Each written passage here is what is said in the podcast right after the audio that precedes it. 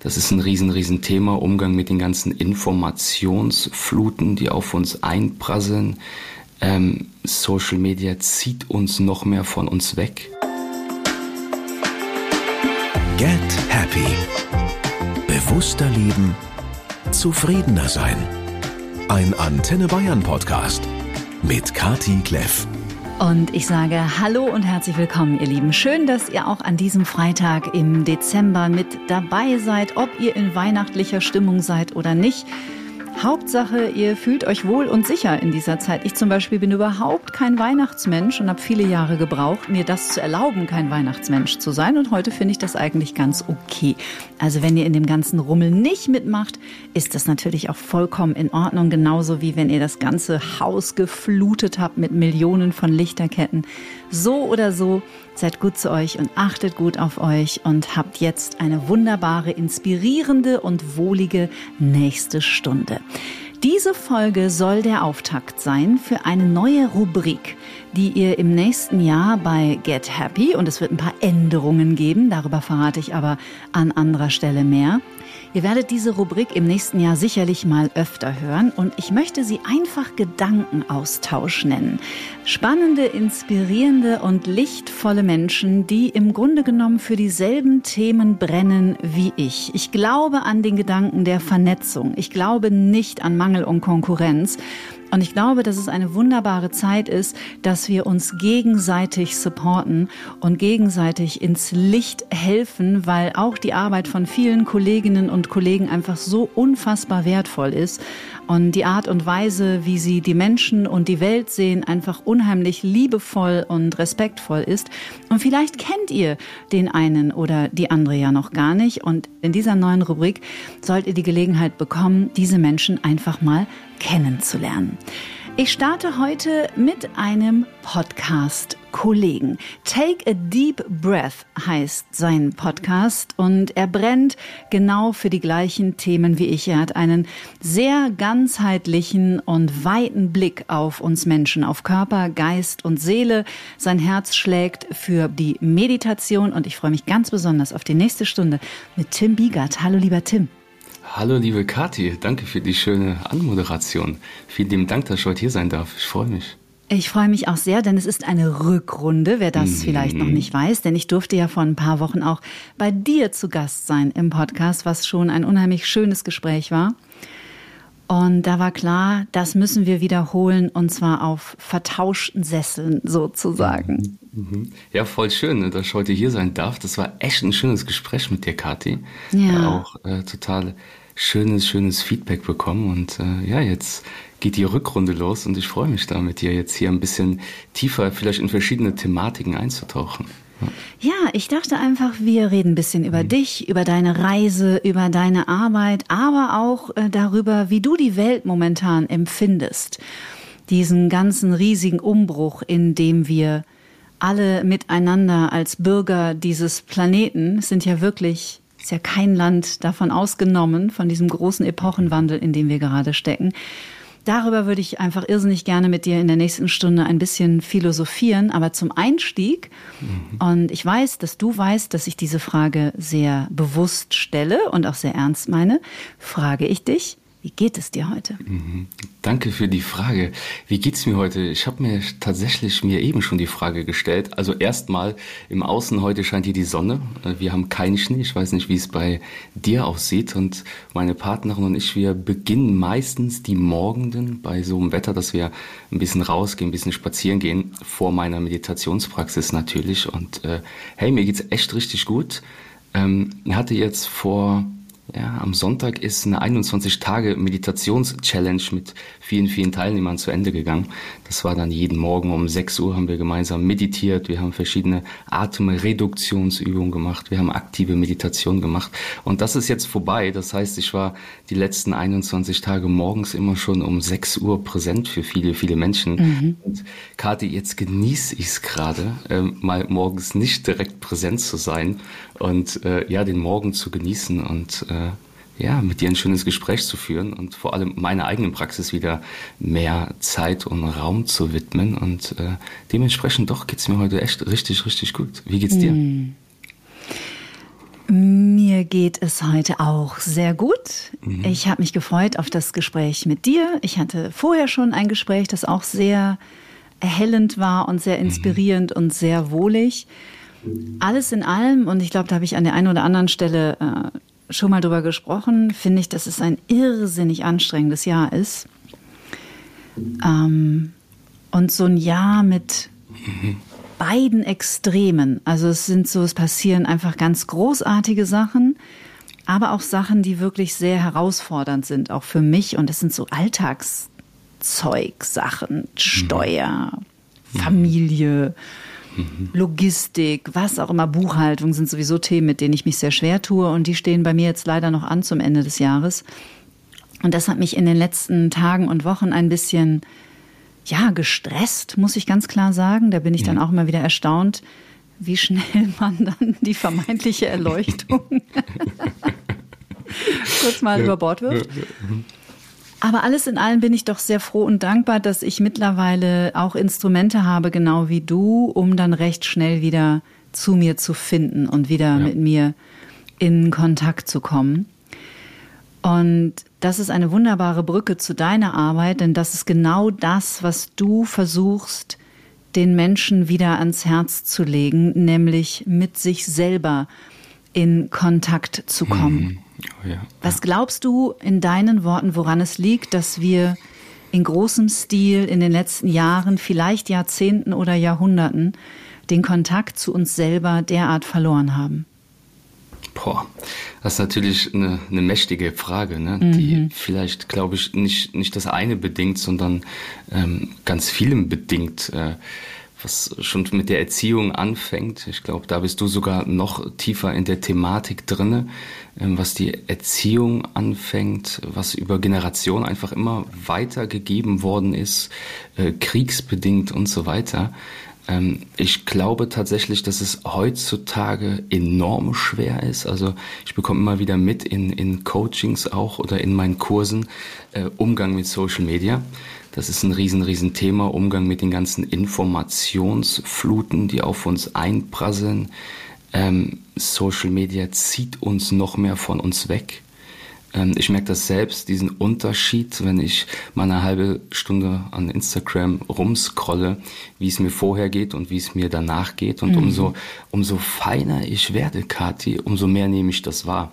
Und das ist nicht nur, dass mein Kopf voll ist, sondern ich nehme tatsächlich eine innere Unruhe wahr wenn ich über eine Zeit wirklich am Handy sitze und, und mir das alles gebe und ständig mir einen Dopamin-Kick nach dem anderen verpasse, äh, dann merke ich, ich werde innerlich unruhiger und so weiter. Also ich glaube, das ist gerade eine riesen, riesen, riesen Herausforderung, mit den ganzen Informationsfluten auch umzugehen, zu filtern.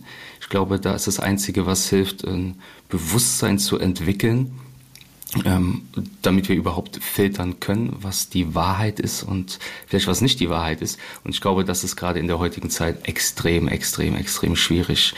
Ähm, dann sich natürlich die, die Erziehung, ähm, was Erziehung war statt Beziehung eine lange, lange Zeit. Mm, wir haben schon früh angefangen. Satz. Wir haben schon früh angefangen, Gefühle zu unterdrücken. Ich, bei mir war es, war es genauso. Ähm, und ja, das sind alles Funktionen, die, die unserem System halt nicht gut tun. Ähm, wir merken das auch anhand des Atems, wenn wir in die Atemthematik einsteigen, ähm, dass 90 Prozent der Menschen eine dysfunktionale Atmung haben, mhm. ähm, dass 50 Prozent der Kinder schon falsch atmen. Das hat natürlich, kommt durch, durch Traumata, durch, durch, äh, durch Stress, durch unterdrückte Emotionen und so weiter. Und das ist echt schon gigantisch, was da so alles, alles kommt. Aber nichtsdestotrotz sehe ich dem Ganzen positiv entgegen, weil immer mehr Menschen diese Arbeit machen, immer mehr Menschen die innere Arbeit machen, sich immer mehr Menschen mit den Themen auseinandersetzen. Und da ist natürlich auch wieder das Tolle, da hilft natürlich Instagram etc.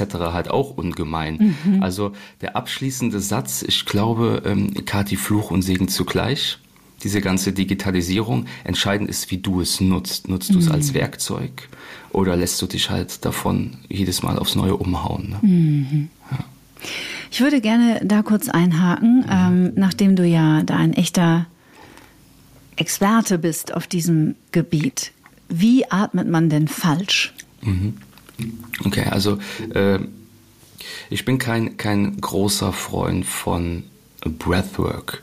Also Breathwork ist okay und Breathwork kann man machen, um verschiedene Erfahrungen zu machen. Mhm. Aber ich sehe das, dass viele Menschen in diese Breathwork-Szene einsteigen, aber das Fundament nicht klar ist. Mhm. Und das Fundament ist eine funktionelle, eine funktionale Atmung. Eine funktionale Atmung ist bedeutet, in die Tiefe zu atmen. Also ganz, ganz viele Menschen mach, take a deep breath, so heißt natürlich auch mein Podcast, mhm. aber was denken viele Menschen? Mach einen tiefen Atemzug. Die atmen viel ein. Die atmen viel Luft, viel Sauerstoff ein. Aber ein tiefer Atemzug geht in die Tiefe. Mhm. Das bedeutet, der geht in den Bauch, in den unteren Atemraum, in das Zwerchfell.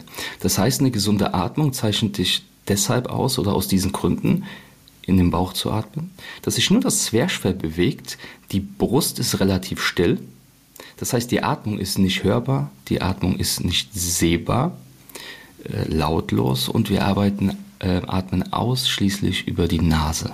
Hm. Ähm, die Nase hat ganz, ganz wunderbare Funktionen, die unser Mund nicht hat. Äh, über den Mund geht alles ungefiltert in die Lunge. Wenn draußen Minusgrade sind und wir atmen über den Mund ein, dann kommen Minusgrade in der Lunge an und die Lunge muss erstmal ne, den Sauerstoff, die Luft erwärmen. Und wenn wir draußen sind und es sind Minusgrade und wir atmen entspannt durch die Nase, kommt deine Körpertemperatur von 37 Grad in der Lunge an. Und ähm, das erstmal wieder zu lernen und zu verstehen, dass die meisten Menschen zu viel Luft einatmen, als sie eigentlich brauchen.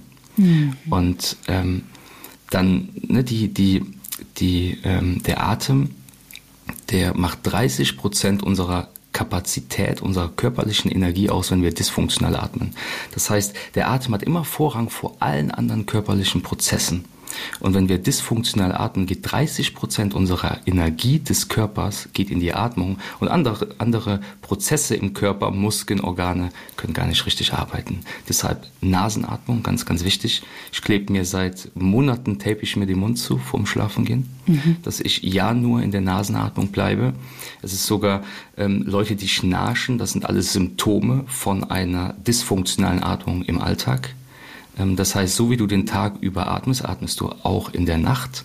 Ähm, die Mundflora wird über die Mundatmung zerstört. Es ist gesünder, dass du Schokolade isst und dir nicht die Zähne putzt und dann ins Bett zu gehen, als über den Mund zu atmen und zu schnarchen. Hm, wegen der Bakterien, die sich dann im ja. Mundraum Genau. Ja, ja. Das mit dem Mund zukleben, das habe ich auch schon gehört. Da möchte ich aus der traumasensiblen Sicht kommen. Das ist nicht für jedermann was. Also man Überhaupt kann nicht. das mal ausprobieren, aber das, ja. Aber äh, da bekomme sogar ich sofort Beklemmungsgefühle, hm. wenn ich mir das vorstelle. Aber klar, man War kann es ja, man so. kann es ja hm. mal testen, auch im wachen Zustand, ne? Oder einfach mal den Alltag über, ne? Vielleicht mal so eine Stunde irgendwie. Ne? Es gibt ja, es gibt ja auch, auch Stripes, die du nicht komplett über den Mund klebst, sondern so ein bisschen von oben nach unten. Ähm, aber für mich war es am Anfang auch komisch, ne? also ungewohnt. Ich habe das, das Band dann auch immer mal wieder nachts abgerissen.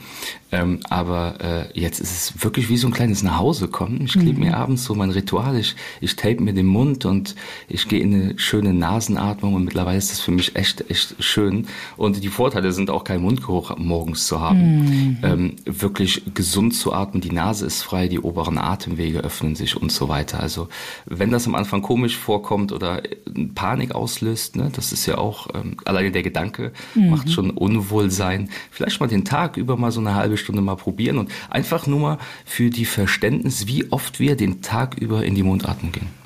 Ja, und hinzu kommt ja auch noch, dass wir über die Mundatmung das sympathische Nervensystem mhm. ansteuern. Also sprich in einen vielleicht ohnehin sehr gestressten Organismus auch noch zusätzlich Stress einzahlen und nicht eher den Parasympathikus ansteuern, wie wir das über die Nasenatmung machen. Ja. Also es hat viele, viele Vorteile. Mhm. Ja, hier oben, ne, oben zu sein, also in der Brustatmung signalisiert halt auch dem Körper Stress. Ne? Mhm, Und genau. wir der, wenn wir in der Tiefe sind, dann drücken wir quasi die Punkte für Entspannung. Also man kann ganz, ganz, ganz viel mit der Atmung machen. Ich beschäftige mich da auch jetzt erst seit einem halben Jahr, dreiviertel Jahr intensiver in der Thematik, weil vorher was ganz, ganz anderes bei mir erstmal dran war. Mhm. Aber so ist immer ganz schön zu sehen, wie so der Wandel ist und was für Themen kommen und was einen interessiert. Aber da waren meine meine geistigen und, und emotionalen Kapazitäten vor mehreren Jahren noch gar nicht für da. Mhm. Naja, du bist ja auch eine ganz schöne Strecke gegangen und hast einen ganz mhm. schönen Weg hinter dir. Ähm, magst du uns vielleicht über den Tim, der dich hierher geführt hat heute mit all deinem, deiner Arbeit in der Meditation mit Klientinnen, mit Klienten, in deinen Kursen, mit deinem Podcast. Wer war denn dieser Tim vor, ich weiß nicht, zehn Jahren? Mhm. Ein getriebener Tim, hm. denn ich wusste, wer er ist und was er überhaupt vom Leben will. Ähm, lange, lange Zeit, Kathi, ich hatte echt eine ganz, ganz lange Zeit in meinem Leben, wo es mir überhaupt nicht gut ging. Mhm. Ähm, Panikattacken, ähm, Zwangsgedanken, die, die mir echt, äh, die, die, ja, die, die mich teilweise zermürbt haben.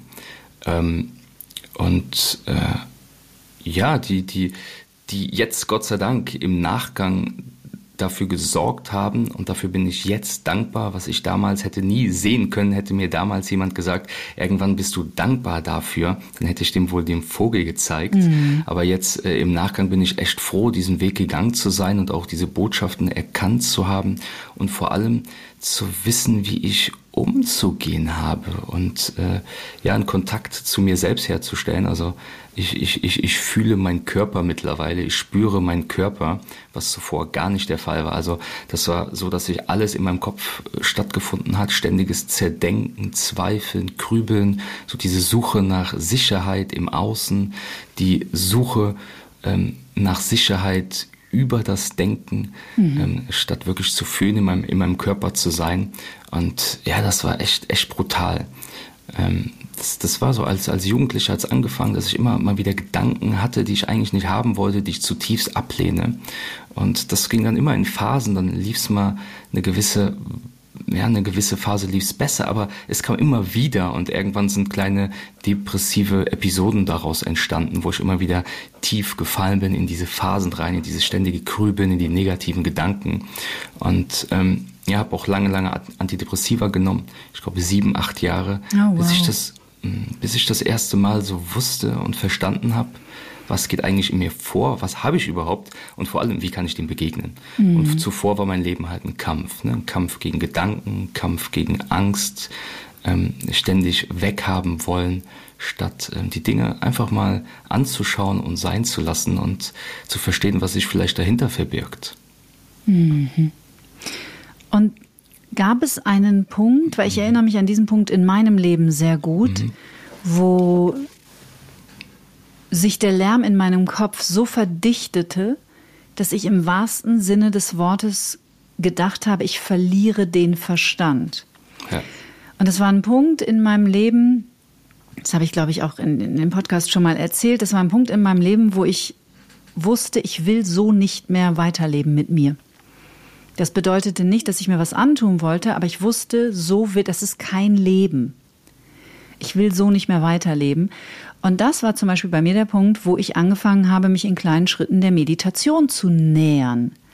Das ist jetzt fast genau sechs Jahre her. Gab es diesen Punkt bei dir und wenn ja, was geschah dann? Hm. Den Punkt, den gab es, glaube ich, mehrmals. Ähm, und am Ende war dieser Punkt einfach riesig, riesig groß, ähm, mhm. weil ich gedacht habe, ich habe jetzt so viel gelesen, ich habe so viel verstanden, aber das hat mir nicht geholfen, diesen Satz immer wieder zu hören, du bist nicht deine Gedanken. Das, das war mir irgendwann klar und dieses, dieses ganze Lesen und dieses ganze Wissen, das hat mich kurzzeitig befriedigt, aber das hat mir auch nicht den Umgang damit geholfen. Und irgendwann war es tatsächlich so, dass es auch noch gar nicht so lange her, fünf, fünfeinhalb, vielleicht sechs Jahre, wo ich gesagt habe, okay, ich gehe jetzt in die Klinik, weil, weil ich gar nichts mehr wusste. Ich habe mich dann aber doch entschieden, nicht in die Klinik zu gehen. Ich habe schon die Anmeldung dafür. Und äh, dann habe ich ein wunderschönes Buch gefunden ähm, von Jack Cornfield, mhm. Das Weiße Herz. Und boah, das, das Buch, ähm, du, ich, ich hatte einen langen Flug, ich bin dann noch äh, nach, nach Thailand geflogen damals äh, und dann habe ich einfach auf dem, auf der ganzen, auf der ganzen, also während des ganzen Fluges dieses Buch als Hörbuch gehört und ich habe es auch hier und empfehle das den Menschen immer. Und da habe ich das erste Mal auch intensiver von Achtsamkeit und Meditation gehört. Und dann habe ich eine Sache gesagt, ich setze mich jetzt jeden Tag hin und ich praktiziere das jetzt einfach. Und äh, ja, und dann habe ich angefangen, mich der Meditation zu widmen, äh, mich hinzusetzen, egal wie viel los war in meinem Kopf. Ich habe immer wieder versucht, ähm, den Fokus auf meine Art, auf meine Atmung zu legen, gerade den Fokus auf die Ausatmung immer wieder. Und das ist mir nicht gut gelungen und das gelingt mir auch heute nicht immer gut. Klar. Aber das war so, so das war so, Kathi, weißt du, das war so dieser erste Anker. Mhm. So, es gibt was, was ich täglich tun kann, ähm, wo ich mir eine Routine etablieren kann, weil diese Routine hat mir irgendwann unfassbar viel Sicherheit gegeben, unfassbar viel Halt gegeben und so, ich, ich mache jetzt was, also ich praktiziere irgendwas und das Resultat daraus kann nur sein, dass es mir in irgendeiner Art und Weise besser geht. Und mhm. dann habe ich das Stück für Stück praktiziert, praktiziert und habe mir teilweise auch die Gedanken, die mich echt beängstigt haben, ähm, die habe ich mir dann zuvor in der Meditation, die habe ich mir hervorgerufen und habe die mir angeschaut und habe geguckt, was die mit mir machen und da war ganz, ganz, ganz viel Angst, die ich dann in mir halten lernen durfte. Ganz, ganz, ganz viel Wut, mit der ich das erste Mal seit, seit gefühlt zehn Jahren wieder in Kontakt gekommen bin. Mhm. Ähm, und mir die Themen angeschaut habe, die ich irgendwie immer verdrängt habe und auch diese Gedanken, die ich gedacht habe, die gehören nicht zu mir und die haben gar nicht in mein Selbstbild gepasst, weil wenn man sich so mit Zwangsgedanken so ein bisschen auseinandersetzt oder das versteht, dann ist es deshalb so leidvoll, weil wir die absolut nicht haben wollen, weil die gar nicht unser Selbstbild entsprechen, weil wir also der Brave sind und wir schämen uns auch oft dafür, ne? Totaler Sch der total Scham mhm. ist, ist, ist da Unsicherheit, Angst, also da ist ganz, ganz viel verborgen unter diesen Gedanken. Und ja, dem habe ich dann angefangen, mich Stück für Stück zu stellen. Und ähm, das, das hat gedauert, das hat lange, lange Zeit gedauert, aber immer wieder, immer wieder. Und dann kam irgendwann so das erste Mal dieses Gefühl, ich werde irgendwie mehr ganz. So, mhm. ne, das kennst du vielleicht auch. Mhm. Ne? Gut sogar, und, ja. Ja, und daraus resultiert dann über diese direkte Erfahrung, resultiert dann natürlich Sicherheit. Mhm. Nicht über Bücher und nicht über, über Wissen, sondern dann Stück für Stück über diese direkte Erfahrung wächst Vertrauen und Sicherheit. Und dann habe ich gemerkt, hey, ich glaube, ich bin auf dem guten Weg. So, ne? Mhm. Wie war es bei dir? Wenn wir jetzt ein bisschen in die, in die ähnlich, Meditation, also, in die Thematik ähm, einsteigen? Ähnlich gefühlt sehr viel länger. Also ich war mit Anfang 20 schon das erste Mal in Therapie und dann immer wieder raus und rein und raus und rein. Und interessanterweise hatte ich die Überweisung in die Klinik zum mhm. selben Zeitpunkt wie du auf dem Tisch liegen. Also im Sommer 2019 oder 18, glaube ich sogar. Bei mir war es 18, glaube ich. Ich ne? glaube, es war bei mir auch 2018. Mhm. Und ähm, meine Therapeutin aber damals gesagt hat, ich schreibe dir die Überweisung, wir, du, du kannst in die Klinik gehen, ich glaube aber, du schaffst es auch alleine. Das bedeutet übrigens nicht, das ist mir wichtig an der Stelle zu betonen, dass man es alleine schaffen muss. So. Und im Nachhinein habe ich gedacht, ach Mensch, ich wäre schon gerne mal, ich hätte mich schon gerne mal für sechs Wochen ausgeklingt und hätte mich mal betüddeln lassen und, und einfach nur mich meiner eigenen Heilung gewidmet. Habe mich dann aber dagegen entschieden. Und also gefühlt ist dieser Prozess ein lebenslanger gewesen und ist es auch bis heute noch, wobei natürlich sich gerade und ich werde oft gefragt, was war denn so der, der, der Schlüssel oder der Gamechanger? Und das sind natürlich ganz viele unterschiedliche Sachen. Also im Grunde genommen war jeder einzelne Schritt, den ich in den letzten 30 Jahren gegangen bin, ein Gamechanger für sich. Weißt du, der halt dann in die nächste Richtung, in die nächste Richtung mich geführt hat. Aber ich würde auf jeden Fall sagen, dass die Meditation schon eine ganz wesentliche Rolle gespielt hat und auch bis heute spielt. Also überhaupt das erste Mal diese das ist gerade so schön gesagt. Wir brauchen halt einfach die Erfahrung. Es reicht nicht, wenn wir die Dinge nur lernen oder im, im Verstand auf einer kognitiven Ebene in uns haben, sondern wir brauchen die Erfahrung. Und ich erinnere mich sehr gut, ich habe damals mit einer, mit einer App angefangen zu meditieren, überhaupt erstmal einfach Kopfhörer auf, zehn Minuten, da war eine sehr freundliche, warmherzige Frauenstimme, die hat gesagt, dann komm wieder zurück zu deiner Atmung. Ich so, okay, ich komme zurück zu meiner Atmung. An diesem Moment, als ich das erste Mal nach diesen zehn Minuten die Augen wieder öffnete und plötzlich eine Ruhe in meinem Körper und in meinem Kopf empfand, die ich gefühlt überhaupt so noch nie gehabt hatte. Außer mal in Yoga-Retreats oder ich war vor vielen Jahren noch mal in Sri Lanka und hatte da mit ähm, buddhistischen Mönchen meditiert. Da gab es schon auch mal so kurze Momente von dessen, aber das hatte ich komplett verloren.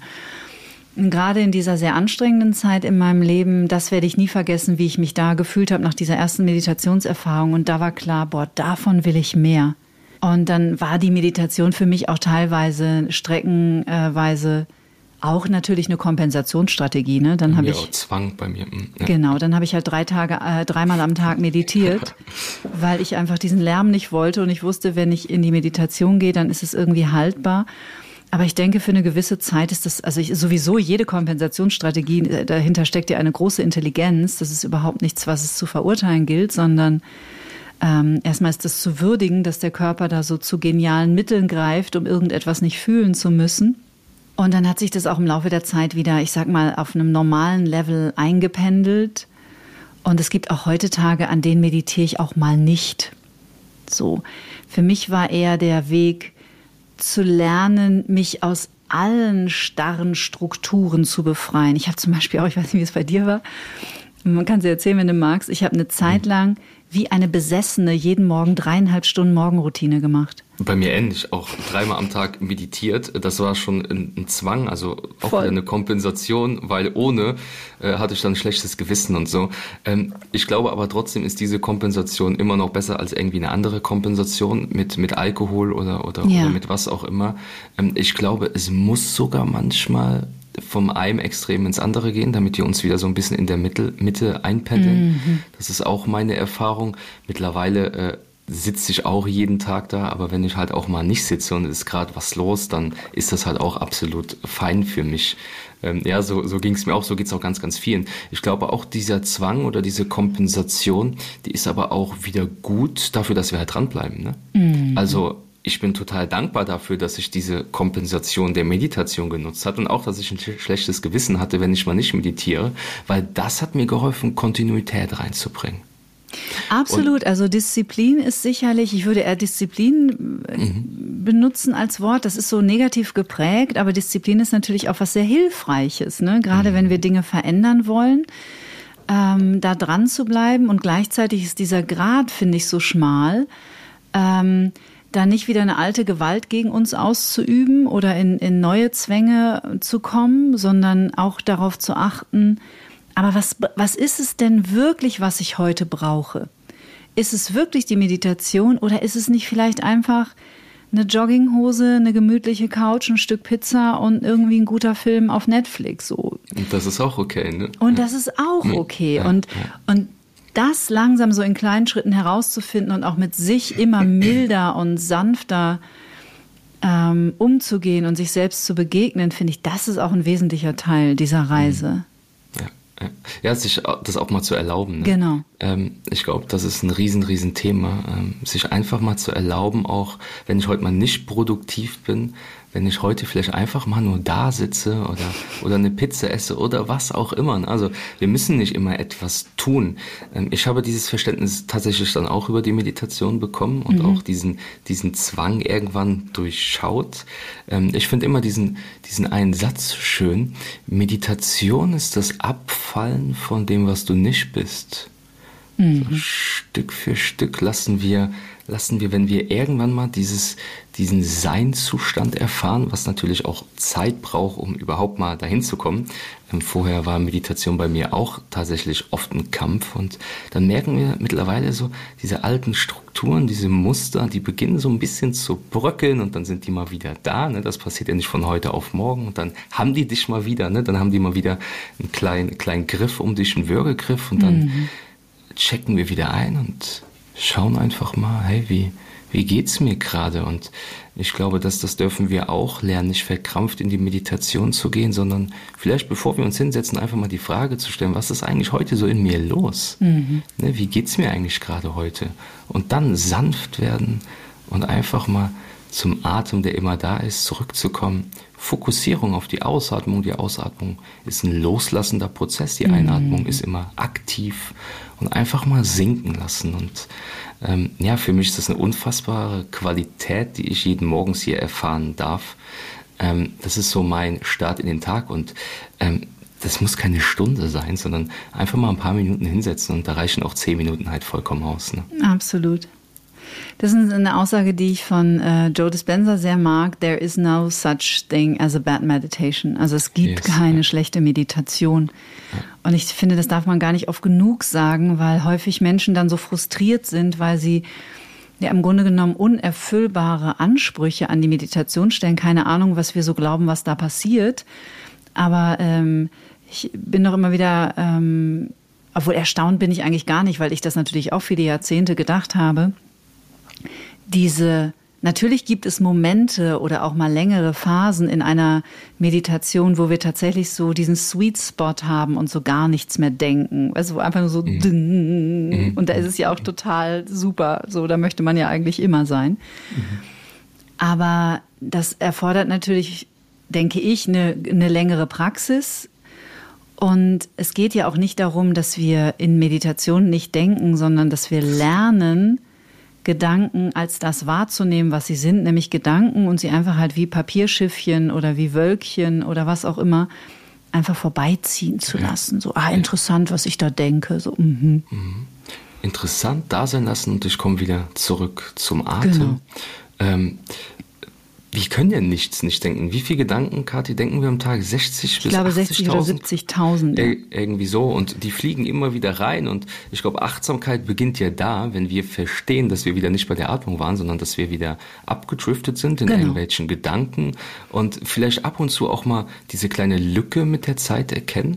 Vielleicht einfach diese, diese, diese Stille, wo nichts passiert, vielleicht auch zwischen Ein- und Ausatmung oder zwischen Aus- und Einatmung, da mhm. ist eine Stelle, wo nichts passiert. Und egal, was jetzt das Meditationsobjekt ähm, ist, aber es geht ja darum, die Aufmerksamkeit erstmal zu schulen und vor allem Zeuge zu werden, also Beobachter zu werden. Und automatisch, wenn wir Beobachter werden, entziehen wir dem Verstand Kraft. Mhm. Wenn ich abends im Bett liege und hier oben geht's, geht's mal ab, dann lege ich mich ins mhm, da, und das passiert immer wieder und klar, das ist, das ist spannend allen. und ja klar. Und ich lege mich einfach ins Bett und sage okay und jetzt versuche ich das einfach nur zu beobachten was hier oben passiert. Und ich gehe wirklich in diesen Beobachter und ich merke Stück für Stück mein Geist wird ruhiger. Mhm. Der wird ruhiger, der wird ruhiger, vielleicht nicht direkt, aber nach ein paar Minuten fängt er an, sich zu beruhigen. Das heißt, durch dieses Beobachtersein entziehen wir dem Verstand an Kraft und Macht und das ist eine unfassbare Qualität. Ich glaube, in der heutigen Zeit eine, eine Fähigkeit, die, die einfach absolut wichtig ist, mhm. ähm, ähm, um auch ein Körperbewusstsein für sich selbst zu bekommen. Ja. Das ist eine wunderbare Brücke, die du jetzt unbeabsichtigt gebaut hast, nämlich mhm. zur heutigen Zeit. Ich habe mir vor ein paar Tagen die Folge mit dir und Gerald Hüther mhm. angehört. Ihr habt über Zeitenwende gesprochen. Gerald Hüther auf jeden Fall auch ein Wunschgast von mir fürs nächste Jahr. Mhm. Wie empfindest du die heutige Zeit, in der wir leben? Wie empfindest du die Menschen und wo siehst du Hoffnung und Zuversicht? Mhm. Unsichere Zeiten. Ne? Ähm ich glaube, teilweise würde ich sogar auch das Wort benutzen, ich weiß nicht, wie du es siehst, Kathi, gespalten. Hm. Ähm, ich glaube, die einen Menschen, die, die sich irgendwie auf den Weg machen, die vielleicht auch anfangen, nach innen zu schauen, ähm, und die anderen Menschen, die, die noch mehr reingezogen werden, vielleicht wieder in diese digitale Welt. So hat es auch Gerald Hüther so ungefähr gesagt. Mhm. Ich, ich lege da auch sehr, sehr Wert drauf, was, was er sagt. Oder ich fand es auch nochmal für mich total inspirierend auch mhm. zu hören. Ich habe in dem Podcast total viel nochmal für mich mitnehmen können. Ähm, danach auch den Podcast mit dem Bodo Jansen, der auch nochmal das Ähnliche, das, das Gleiche gesagt hat, dass vielleicht die eine irgendwann mit ihren Brillen, mit ihren ähm, ja, hier äh, Facebook-Brillen, VR-Brillen, mhm. so heißen, in, in irgendeiner Welt rumschwirren und die anderen halt einfach, ähm, ja, sich kreativ ausleben, sich, sich nach Gleichgesinnten suchen, sich verbinden. Und ähm, ich glaube, so sehe ich das jetzt gerade tatsächlich. Also es ist eine extreme Unsicherheit, eine Zeitenwende. Wir sehen das in der Regierung, wir sehen das im Finanzsektor. Äh, wir sehen das, glaube ich, in ganz, ganz vielen Bereichen. Und das, was mir hilft, ist tatsächlich, ähm, Bewusstheit ist meiner Meinung nach, nach der Schlüssel, nach innen zu halten, innen zu schauen, zu schauen äh, und mich mit den Menschen umgeben, die mir halt tatsächlich gut tun. Mhm. auch in dieser Krise, gerade in dieser Krise oder in diesen unsicheren Zeiten, ähm, eine positive, eine positive Welt sich, zu, sich auch zu kreieren, vielleicht, dass es gerade so sein muss und es ruckelt immer ein bisschen, bis in den nächsten Gang geht und das gerade so sein muss, damit wir als Menschheit, als Kollektiv vielleicht ins nächste Bewusstsein, in die nächsten Bewusstseinsebenen oder Stufen hineinwachsen. Mhm. Wie, wie, wie siehst du es, Kathi? Ich sehe es ähnlich und ich sag dir mal, was ich beobachte seit, ich würde mal sagen, einem bis eineinhalb Jahren. Mhm. Ich beobachte, und zwar nicht nur in meiner Blase, das finde ich immer wichtig, weil natürlich, in, also wir alle leben in unseren eigenen Blasen und so ist es ja auch völlig in Ordnung und, und ganz menschlich. Aber ähm, diese Erfahrungen beobachte ich auch in anderen Blasen, in Anführungsstrichen. Ich beobachte, dass sehr viele Menschen aufgehört haben, Alkohol zu trinken. Das finde ich hochinteressant. Und zwar unabhängig voneinander in allen möglichen Altersschichten.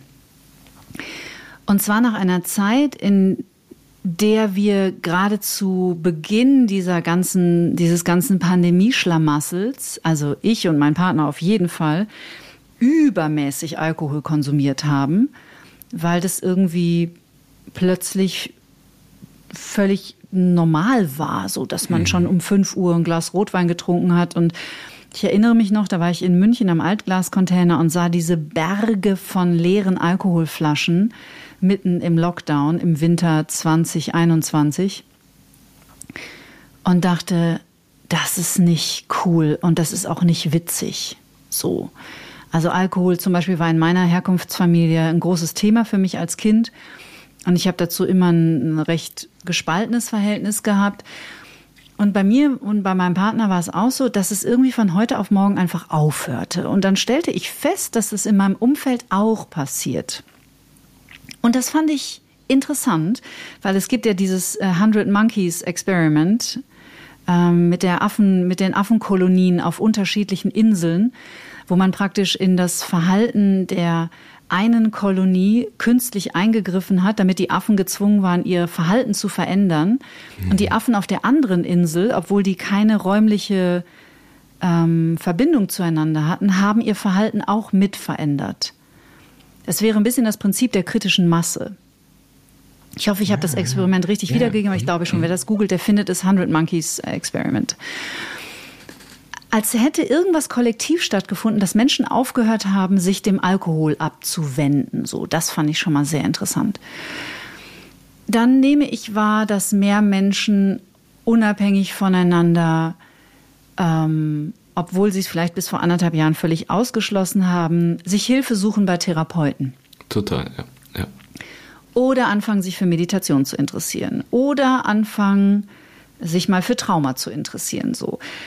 Also ich nehme so, und deswegen habe ich mich in dem Gespräch mit Gerald Hüther auch so wiedergefunden, ich nehme so wie zwei Welten wahr. Mhm. Und was ich auch total interessant fand, ich bin vor sechs Monaten aus der Stadt geflohen und aufs Land gezogen. Und er hat ja bei dir gesagt, er hat auch die Stadt verlassen auch, ja, und lebt ja, jetzt ja. auf dem Land. Und ich muss sagen, seitdem ich hier in Oberbayern sehr ländlich lebe, kommt mir die Stadt fast vor wie die Matrix. Und es ist wie, es fühlt sich für mich an wie eine Parallelwelt. Also das Leben, das hier draußen stattfindet, ist ein ganz anderes als das, was in der Stadt stattfindet. Und das, ich will das gar nicht bewerten. So, ich könnte es mir schon jetzt nicht mehr vorstellen, wieder in die Stadt zurückzugehen.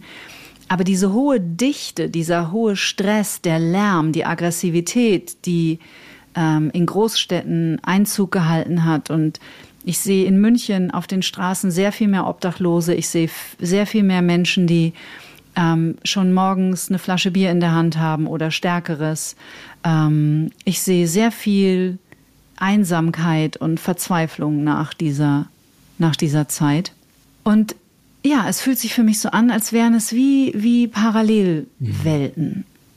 So würde ich sagen. Und deswegen fand ich das interessant, was, was Gerald Hüther gesagt hat, dass es wahrscheinlich so sein wird, dass ein Teil der der Weltbevölkerung und das glaube ich, da ist meine Zuversicht. Ich glaube schon, dass wir in so einem Bewusstseinsshift auch sind und dass mehr Menschen in ein anderes Bewusstsein kommen, aber andere eben nicht.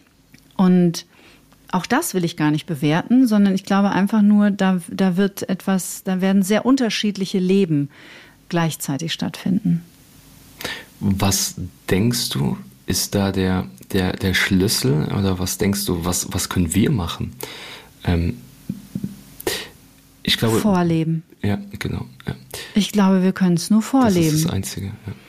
Also da zitiere ich gerne wieder Gandhi. Also ich bemühe dieses Zitat sehr häufig, weil ich finde, es trifft einfach den Nagel auf den Kopf. Be the change you want to see in this world. Ähm, und das ist übrigens auch das, was Eckhart Tolle lehrt und auch Joe Dispenza lehrt, nämlich und auch Wayne Dyer gelehrt, äh, gelehrt hat einfach es, es anders zu machen, also für sich auszusteigen aus diesem Irrsinn, aus diesem Überlebensmodus, aus diesem Hochstress und es anders zu machen. Ich glaube, das ist das Maximum, was wir, was wir tun können. Und auch mhm. Menschen, die diesen Podcast hören oder die deinen Podcast hören, die sind ja auf der Reise, sonst würden sie die Podcasts ja nicht hören. Mhm. Und das mhm. ist ja ganz mhm. großartig. Dafür mal danke auch an dieser Stelle an euch, ihr Lieben.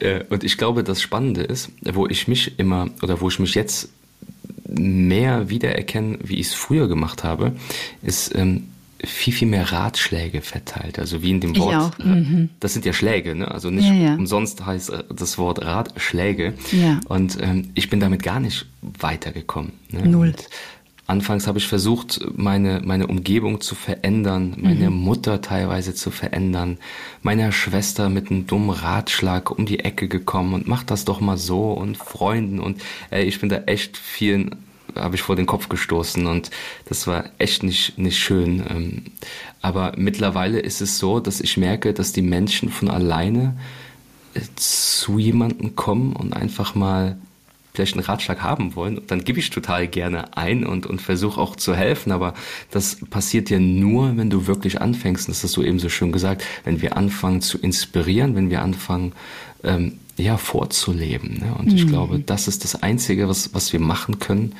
ähm, vorzuleben, uns zu zeigen, ähm, authentisch zu sein. Und ich glaube, damit springen ja schon viele, viele Funken bei dem Gegenüber dann an. Ne? Ja. ja, und ich weiß nicht, ähm, ich beobachte das natürlich und habe das auch bei mir selber äh, beobachtet. In Partnerschaften war es natürlich auch ganz extrem. Oh, ne? Ja, Dieses, ja. hör doch mal den Podcast, lies doch mal das Buch, mach doch mal dieses Seminar hier. Und ich meine, wenn man das mal so ein bisschen aus der Distanz betrachtet, was, was passiert denn, wenn wir auf jemanden Druck ausüben? Es erzeugt Gegendruck. Ja. Also er verschließt sich eher davor. Ähm, und wir geben ihm natürlich auch das Gefühl, dass irgendwas mit ihm nicht stimmt. Und das ist mir auch erst sehr spät bewusst geworden. Ja. Und das war auch eine nicht ganz unschmerzhafte Erkenntnis, aber ähm, eine ganz notwendige. Und es ist ganz wunderbar, finde ich, wenn man dir zuhört, dass auch du sagst, ich habe da ganz schön auch verletzt und, und war da vielleicht an der einen oder anderen Stelle auch übergriffig. Mhm. Ja, auch, auch ähm, meine, vielleicht da ein kurzes Beispiel. Meine Partnerin hat vor, vor ich glaube, das ist drei oder vier Jahre her, hat sie eine Diagnose bekommen, ähm, eine chronische Erkrankung damals. Und wir waren damit erstmal total überfordert, weil wir gar nicht wussten, wie begegnen wir dem. Und jetzt sind wir da ganz tief in die Thematik eingetaucht, ähm, haben auch für uns einen Weg gefunden, wie wir dem begegnen können, was wir machen können. Diese Sichtweisen oder diesen Blickwinkel hatten wir damals gar nicht. Und ich bin natürlich wieder voll eingetaucht in die Thematik auf allen Ebenen.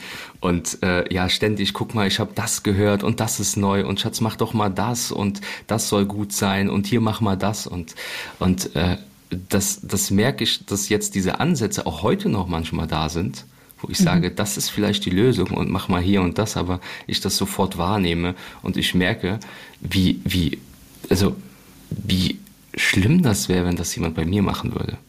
Das ist nämlich ein interessanter Punkt. Da einfach mal die Perspektive zu verändern oh, und sich ja. zu fragen, wie würde ich mich denn eigentlich fühlen, wenn ständig mein Partner, der ja eigentlich eine Vertrauensperson sein soll, mhm. zu mir käme und sagen würde, also ich finde, du solltest deine Kindheitsthemen anschauen Voll, voll. Ne, das, das, das, das muss dem sehr. Und wer bist du, dass du da das überhaupt bestimmen kannst über den anderen? Ne? Also ja. ich glaube, da geht's auch, und das ist auch wieder was, was die Meditation so lehrt, den Menschen so sein zu lassen, wie er ist. Aber um das zu tun, müssen wir erstmal unsere eigenen Muster kennen. Genau. Ich, ich habe ich hab noch ein Beispiel. Meine Partnerin kam auch vor, vor ein paar Jahren. Ihr Opa ist gestorben und sie kam nach Hause und sie hat dann angefangen, im Bett zu weinen. Und äh, früher hätte ich gesagt, ja Schatz, ist doch alles gut, hör doch auf zu weinen. Und, ne, und hätte gesagt, hier, komm, wir machen das und alles halb so schlimm und versucht das irgendwie wieder zu deckeln, nur weil ich dieses Gefühl nicht in mir selbst halten kann. Aha. Und Mhm. Und, und, dann, und dann hat sie aber geweint, geweint, geweint. Und ich habe einfach mhm. nur geschaut, hey, was passiert in mir? Mhm. Und da war auch ganz, ganz viel Unbehagen. Und am liebsten hätte ich irgendwas gesagt. Und ich habe mich versucht, mal in dieses Gefühl und in diesen Widerstand einfach nur rein zu entspannen. Und sie hat geweint. Und das war echt, echt eine lange Zeit abends, weil ihr geliebter Opa halt gestorben ist. Und ich saß einfach daneben. Und ich habe es so sein gelassen. Und ich war bei mir, habe meine Gefühle gefühlt. Und am nächsten Tag hat sie sie zu mir gesagt, weißt du, Schatz, das war das Allerschönste, was du, was du machen konntest. Einfach nur da sein, den Raum zu geben, Halt zu schenken in den Momenten. Und das war für mich so eine Erkenntnis, wow. Und äh, ja, Kathi, jetzt äh, übe ich mich da immer, immer wieder drin, den Menschen einfach so sein zu lassen, wie er ist, mir meine Themen anzuschauen, warum ich es nicht immer gemacht habe oder warum ich das Bedürfnis habe, in anderen Menschen zu verändern. Und das schenkt doch ganz, ganz, ganz viel Freiheit. Bitte drück kurz auf Pause, spult eine Minute zurück und hört dich das nochmal an. Und das, das, das, das, das gelingt auch nicht immer. Ne? Nein, also natürlich das, nicht. Das soll sich nicht so anhören, als ob das immer alles schön ist und immer alles harmonisch ist und, und wir immer unsere Gefühle halten können und nicht immer reagieren. Auch, auch ich reagiere manchmal destruktiv und ähm, aber ich, ich versuche, dass es weniger wird, sagen wir es mal so. Wie ist es bei dir? Hast du auch noch Themen, ja, wo du? Ja. Klar, natürlich. Also selbstverständlich. Und ähm, das ist auch was, finde ich, was man sich immer wieder bewusst machen darf. Es geht ja nicht darum, also solange wir leben und unser autonomes Nervensystem seinen Job macht, werden wir immer reagieren. Ja, das ist völlig, das ist einfach gut und normal. Die Frage ist nur, wie lange und wie heftig. Und ich habe doch in meiner Geschichte die Erfahrung gemacht, dass ich mich halt schneller einfangen kann. Also ich kriege mich mit, wenn ich reagiere. Und die Amplituden werden flacher. Also die Ausschläge sind einfach nicht mehr so extrem, sondern, weißt du, früher bin ich einfach, ich konnte, ich habe Wut monatelang runtergeschluckt und von einer Sekunde auf die andere bin ich einfach detoniert. Und, und dann habe ich in ein entsetztes Gesicht gegenübergeschaut, so Gott, das ist sie auch, das ist ja krass. Ne? Mhm. Ähm, ja, wie du sagst, also es geht nicht darum, nicht zu reagieren, sondern die Frage ist, wie lange. Und dass der Raum zwischen Reiz und Reaktion einfach größer wird. Ja, genau. Ähm, ich glaube, das ist das Aller, Allerwichtigste. Der, der Reiz kommt rein und wir reagieren sofort. Das heißt, wir, wir haben gar keine, ne, also das war bei mir so, es kam von außen irgendwas rein oder es kam ein Trigger rein und ich sofort dagegen, ne, aus meiner ganzen Verletztheit, aus meinem Mangel. Und mittlerweile ähm, versuche ich es doch wahrzunehmen und, und das erstmal so stehen zu lassen und, und diesen, diesen Raum, der der Medita der Raum, der ja, größer einfach wird über die Meditation, ist da unfassbar wichtig. Und die Erkenntnis ist, wenn ich mal richtig, richtig wütend bin, dann, dann äh, bin ich das nicht mehr irgendwie mehrere Stunden, so wie du eben so schön gesagt hast, sondern hey, dann, dann bin ich das mal ein paar Minuten und dann ist das Ding halt einfach vom Tisch mhm. so. Ne? Das ist, das ist, glaube ich, eine große Fähigkeit dann, ja. Ja, ja und du hast vorhin diese wunderbare Bezeichnung ganz werden benutzt. Mhm. Weil wir natürlich nur mit unseren Emotionen ganz werden können. Und das empfinde ich doch als sehr große, als Zugewinn der Lebensqualität, Emotionen im Körper wahrzunehmen, sie benennen zu können, ja, das berühmte Name it to tame it mhm. and feel it to heal it. Mhm. Ähm, also benenne es, um es zu zähmen und, und, ähm, und lass es einfach durchziehen, damit es abfließen kann. Und Da wären wir dann beim Thema Trauma. Da sind halt diese ganzen alten Emotionen, die konnten halt nicht abfließen, sondern die sind eingefroren im System und müssen dann oder dürfen dann, wenn wir erwachsen sind, ähm, so Step by Step aus unserem System wieder herausfließen, sag ich mal. Und dann finde ich, trifft es deine Formulierung von Ganzwerden schon sehr schön auf den Punkt. Mhm. Ja. Ähm, ich glaube auch, dass wir auch unterscheiden lernen dürfen ähm, zwischen Denken, Spüren und Fühlen. Unbedingt. Das, das hat mir nochmal ganz, ganz viel geholfen, weil wir vermischen oft Gedanken und Gefühle miteinander und vielleicht auch noch Körperempfindungen. Und das hat mir echt geholfen. Das ist halt gerade ein Gefühl. Es ist einfach nur das, das reine Gefühl, was ich mir anschauen darf und ähm, dass das andere Gedanken sind und Körperempfindungen. Also Unterscheidung zwischen, was denke ich gerade was spüre ich gerade? Spüren sind Körperempfindungen, zum Beispiel mhm. Enge, Weite, Kribbeln, Wärme, Kälte. Und was fühle ich gerade? Mhm. Das war für mich auch ein absoluter Gamechanger, mich immer mehr zu ertappen und mir die Frage zu stellen, was fühle, was denke und was spüre ich gerade? Mhm. Und ähm, ja, diesen Gefühlen halt einfach Stück für Stück Raum zu geben und da sein zu lassen, das kann total beängstigend gerade am Anfang sein. Ne? Klar. Da ist auf einmal ein Gefühl, wow, das ist auf einmal da und das habe ich Ewigkeit nicht mehr gefühlt und das ist dann auch natürlich komplett Neuland. Aber ich bin der Meinung, und da würde ich gerne mal deine Meinung zu hören, ähm, dass der Körper nur die Emotion in der Stärke zeigt, wofür du gerade bereit bist. Gehst du da ein Stück weit mit? Also ganz, ganz viele Menschen haben häufig auch Angst, dass sie überflutet werden. Wie ist das, wenn wir das, das Trauma sensibel uns anschauen?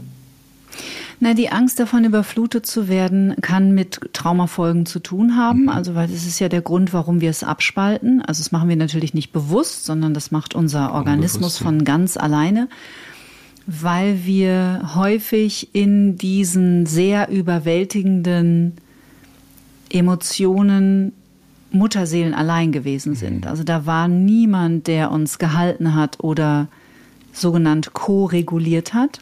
Und daher rührt ja auch die Angst vor späteren Gefühlen, dass ja auch etwas Unbewusstes ist. Ich würde das ein bisschen differenziert betrachten mhm. wollen, wie du es gerade formuliert hast, weil ich glaube, dass Menschen mit Traumafolgen, ähm, und das weiß ich von mir selber, natürlich trotzdem häufig in sehr dysregulierten Zuständen landen können und im alten Traumastrudel. Also wo die Traurigkeit wieder mhm. überwältigend ist, wo die Einsamkeit wieder überwältigend ist.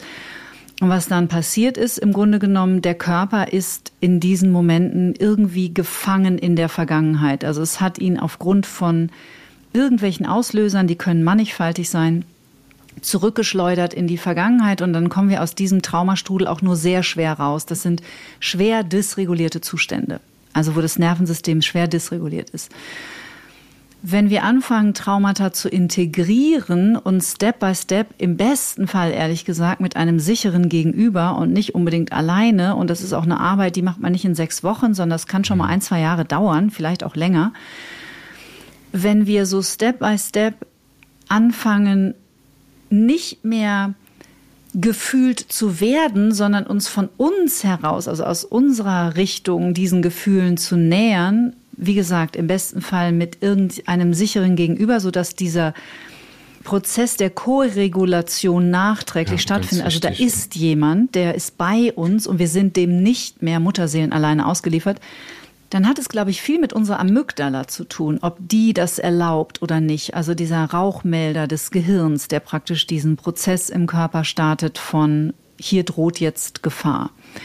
Und bei Traumaintegration ist nach meiner Erfahrung so, dass je sicherer der Körper oder der Organismus sich fühlt, indem man sich zum Beispiel, ähm, und da können wir vielleicht zum Schluss noch drüber reden, das finde ich nämlich auch sehr interessant, obwohl ich den Austausch auch sehr genieße mit dir. Mhm. mhm. Ähm, je, je sicherer sich der Organismus, der Körper fühlt, und das hat natürlich auch damit zu tun, welche Gifte wir ihm zufügen, also sprich, was wir zu uns nehmen, was noch mehr Stress ins System bringt, also zum Beispiel mhm. durch das Umfeld, durch eine toxische Beziehung, einen toxischen Arbeitsplatz, äh, zu viel Alkohol, zu viel brutale Serien oder Bücher, halt alles, was den, den Organismus alarmiert, dann war es in meiner Erfahrung so, dass der Körper das irgendwann von ganz alleine erlaubt hat. Und dann sind wir an dem Punkt, den du gerade angesprochen hast, dass praktisch der Körper sich sicher genug fühlt, diese Gefühle jetzt oder diese Emotionen zu prozessieren. Und ein Satz, der mich sehr entlastet hat, ähm, den ich ja auch schon zitiert habe, war, dass meine Therapeutin irgendwann mal zu mir gesagt hat, deine Psyche mutet dir nur zu, was du in der Lage bist zu tragen und auszuhalten. Und ich finde, darauf kann man sich recht verlassen. Mhm. Außer man fängt jetzt wirklich an, mit sehr invasiven Methoden am Unterbewusstsein rumzubröckeln. Also mit Drogenerfahrungen, Ayahuasca mhm. oder, oder plötzlich einfach in die tiefen Trance geschickt zu werden bei irgendjemandem, der Hypnose macht, aber sich mit mhm. Trauma nicht auskennt. Da oder kann man natürlich schon mal die Büchse so, ne? der Pandora öffnen und das ja, kann ganz schön nach hinten losgehen. Ja, ja, ja. ja auch Breathwork häufig, ne? Wenn wir, ja, wenn genau. Wir, also tiefes Breathwork, also wirklich für eine halbe Stunde, für eine Dreiviertelstunde wirklich Hyperventilation. Das ist kann retraumatisieren. Dann, ja, ja, ja, also ist auch total kontraproduktiv in dem Fall. Mhm. Ja, ja. ja. Was hast du denn in deinem Leben auf deiner Reise Step by Step angefangen zu verändern? In anderen mhm. Worten, von welchen Toxizitäten hast du dich verabschiedet? Ich habe vor drei Jahren meinen Job gekündigt. Mhm. Also ich habe BWL studiert und war im Außendienst lange, lange tätig, im Innendienst tätig. Ich habe vor drei Jahren meinen Job gekündigt. Ähm, ja, und äh, meine Beziehung hat sich enorm verändert. Also ich war auf dem Weg und dann habe ich meine jetzige Partnerin kennengelernt äh, vor fünf Jahren und äh, das ist jetzt eine andere Bindung, wie es damals war. Mhm. Ähm, ich, ich kann Nähe zulassen ähm, mehr Nähe zulassen. Es ist nicht mehr dieses ständige.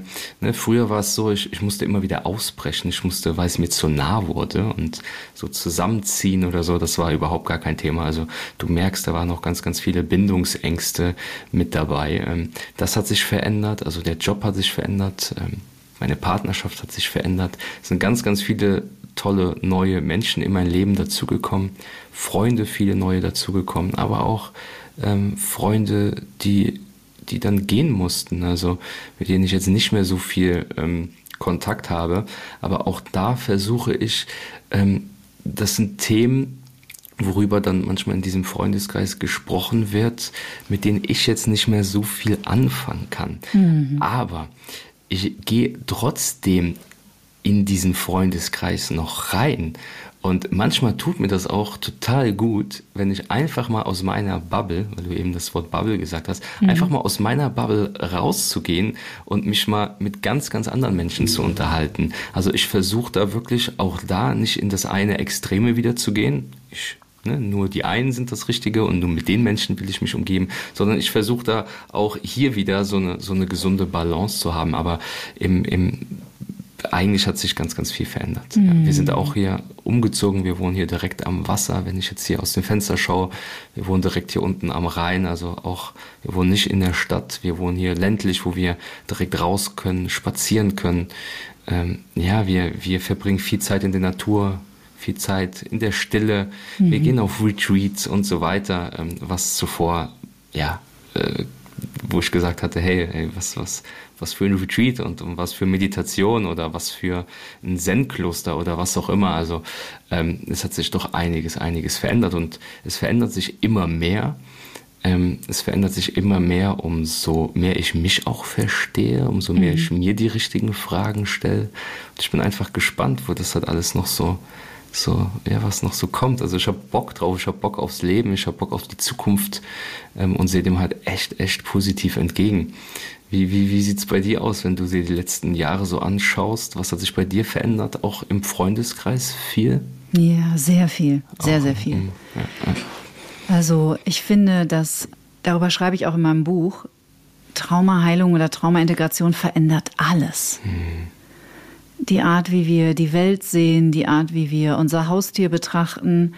Ich mache nicht mehr automatisch jede Fliege platt, die bei mir an der Wand ich sitzt. Ja. Ich trage jedes Insekt raus, außer ja. Mücken, muss ich gestehen, weil mhm. Mücken, Zecken und ich, das ist ein Thema für sich. ähm, die Art, was ich esse, wie ich esse, wen ich sehe, mit wen ich als Freund oder als Bekannten bezeichne. Alles, es hat alles verändert.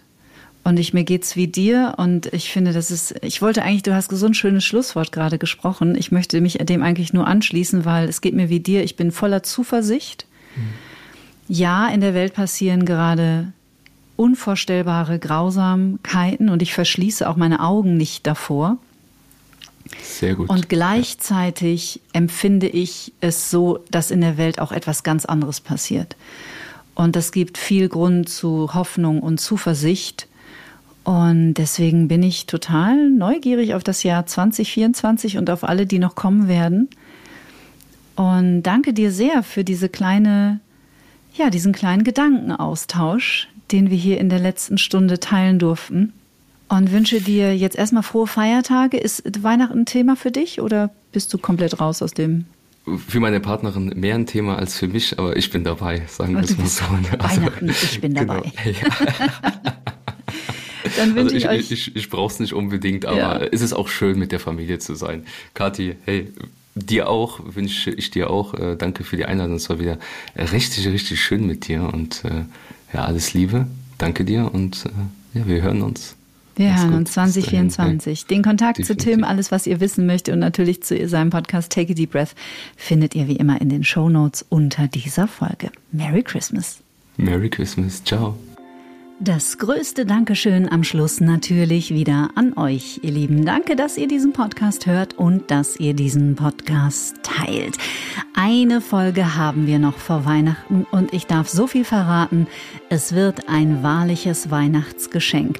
An euch, aber auch ehrlich gesagt ein ganz klein bisschen an mich. Denn endlich, endlich, endlich sprechen wir über Quantenphysik mit Dr. Nathalie Knapp und dem Wissenschaftsjournalisten und Physiker Ulrich Schnabel. Ein fantastisches Gespräch. Schnallt euch an, es wird euch gefallen. Wir hören uns nächsten Freitag wieder. Bleibt bis dahin wie immer zuversichtlich, bleibt neugierig und natürlich gesund.